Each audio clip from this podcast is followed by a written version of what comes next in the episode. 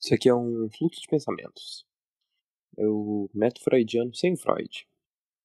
E é o segundo episódio desse negócio que eu fico aqui falando sozinho. E vocês se dão o trabalho de ouvir. Que é pulsão de morte isso aí. Freud explica. Enfim, estava eu refletindo esses tempos sobre o, o ato de falar sozinho. O nobilíssimo ato de falar sozinho. E cheguei à conclusão que é extremamente estúpido da minha parte que eu isso. Não que eu faço sozinho, falo sozinho é ótimo, super construtivo, tudo de bom. Vai ter um monte de gente defendendo falar sozinho, eu acho. Mas é que o falar sozinho, ele é por definição você ficar falando várias baboseiras sem sequenciamento lógico e por consequência começar a expor teu inconsciente e todas as coisas que tem no teu inconsciente que geralmente são ruins.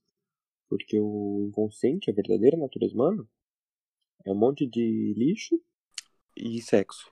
Essa definição minha fala muito sobre o meu comportamento na quarentena, né? Enfim. E daí, quando você tá falando sozinho você tá expondo seu inconsciente, todos os defeitos, todas as coisas que você tem dentro de você, é bom, porque daí só você ouve. Você ou tua psicanalista você estiver falando sozinho com a sua psicanalista.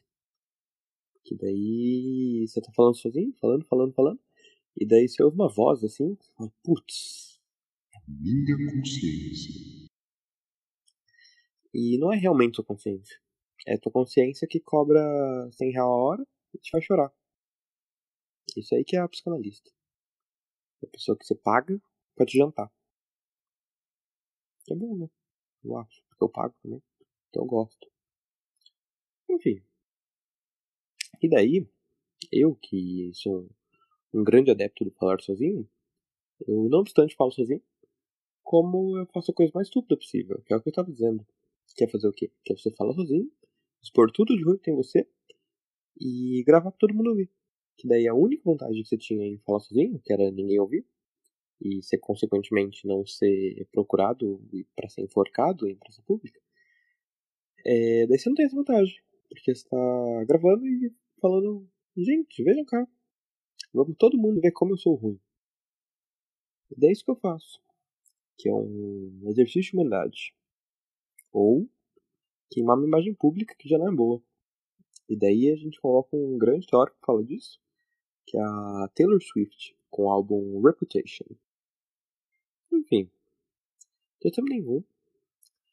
E daí eu tô falando sozinho agora sobre a única coisa que eu sei falar, que é psicanálise. E a psicanálise é o quê? Psicanálise é você pegar qualquer coisa e ligar com um pinto.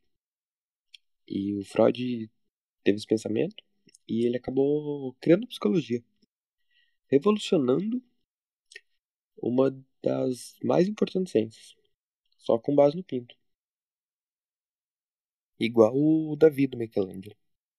Que é uma puta escultura, tem tipo uns 5 metros de altura, uma caralhada de detalhe, tipo, tudo é esculpido em mármore, numa pedra única. E daí todo mundo vai lá, vê, ó, bonito, né? Depois olha pro pinto que é pequeno e fala. ah, da pingolinha ali, hein? E daí ficou famoso.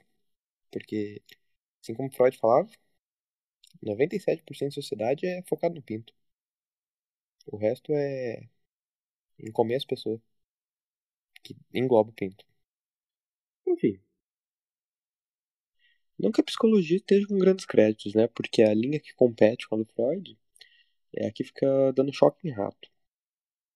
Então, se você aí resolver virar pesquisador em psicologia, você vai ter a opção uh, pinto e comer a mãe e opção dar choque em rato. E é isso. Só essas opções. Mentira, tem várias outras, mas é tipo a Lufa-Lufa, sabe? Elas são coadjuvantes.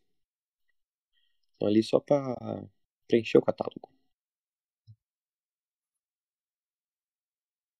E esses dias eu estava navegando pelo Twitter. E. Nossa, foi tão horrível esse Daí eu achei um negócio que eu achei preciso. Que era a mina dizendo que a pessoa não tinha o mínimo direito de falar mal dela. Porque ela tinha mamado na seta da menina. Então a menina tinha se tornado a mãe da pessoa. E respeita a mãe. Então, se a pessoa mamou tua seta, você não tem direito de falar mal dela, não. Eu fiquei pensando no Freud, né? Freud falando daquela coisa do relacionamento, a relação com os pais, né? E fiquei pensando também como que você virava pai de uma pessoa. Porque pra virar mãe, você tem que deixar ela mamar tua teta. Pra virar o pai, você pega uma faca, aponta pra cara da pessoa e fala, vou cortar teu pinto, hein? E daí você vai ficar pirada e parabéns, você virou o pai. Se você não entender essa piada, que eu pressuponho que 95% das pessoas que estão ouvindo, que dá aproximadamente duas pessoas, não entenderam, é o que o Freud ele coloca que o, a gente tem medo que o pai arranque nossa rola fora se a gente ficar apaixonado pela mãe. É muito transtorno no Freud. Assim, você começa a ler as coisas com vontade de dar um grito, bater a cabeça na parede. Às vezes eu bato a cabeça na parede da biblioteca, viu? Daí as pessoas veem que eu tô lendo psicologia, falar, ah, você não precisa internar, você já tá tentando se curar sozinho. Que funciona. Você lê psicologia pra ser internado quando faz coisa estranha.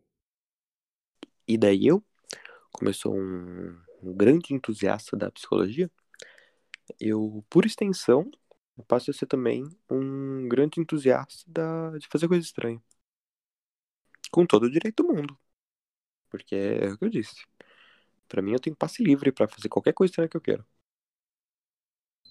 Inclusive, momento Augusto Teórico Chato. Que é que tem um autor que realmente levou isso a sério. esqueci o nome dele, mas é o cara da representação do eu na vida cotidiana. Que ele fez uma teoria super longa de máscaras sociais e papéis, e enfim, muito bonito. E acabava que ele, lá no 1900 e bolinha, depois de ter estudado o papel das pessoas e como que elas comportavam na sociedade por estar em sociedade, ele falou: ah, vou testar as coisas aqui, hein? Vamos fazer o máximo de merda que dá. Pra ver se alguém reclama. Ele virou aquela mina do BBB, tava tranquilo na festa. E daí viu a mina que ela não gostava na frente dela, pegou um copo de ping e jogou em cima. Tenho certeza que esse cara já fez isso. Ele tava testando o limite, né? Ele podia subir em cima de uma árvore, começar a jogar merda nos outros e falar: ah, Isso aqui é ciência. Não gostou? Deixa eu anotar aqui.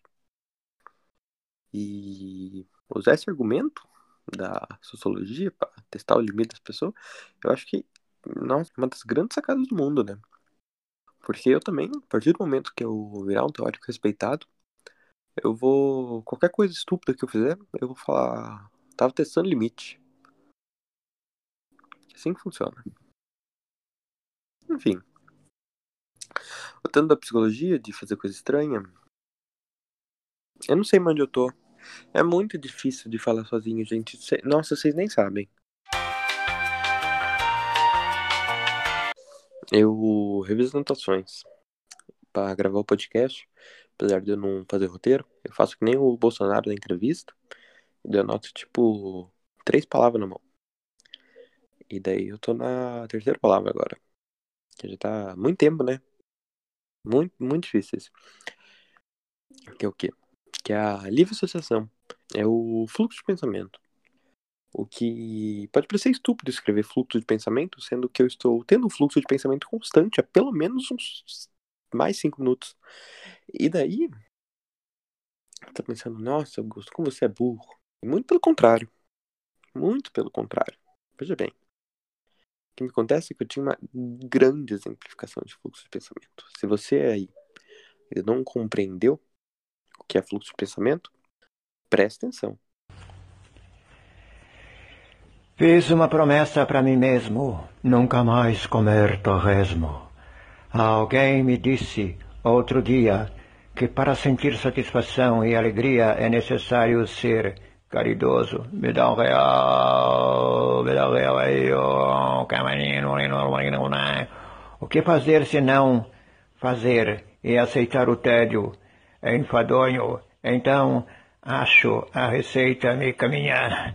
Na caminhada e subindo um morro, penso na sensação agradável de vir mais rápido na descida, pois estou numa bike. Corro o risco de tropeçar em mim mesmo e cair quebrando o pescoço.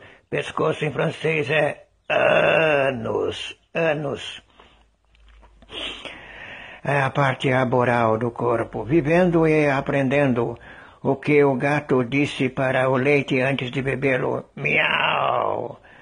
Não procure saber onde vou, meu caminho é toda manhã. Você gosta de maçã? Eu também.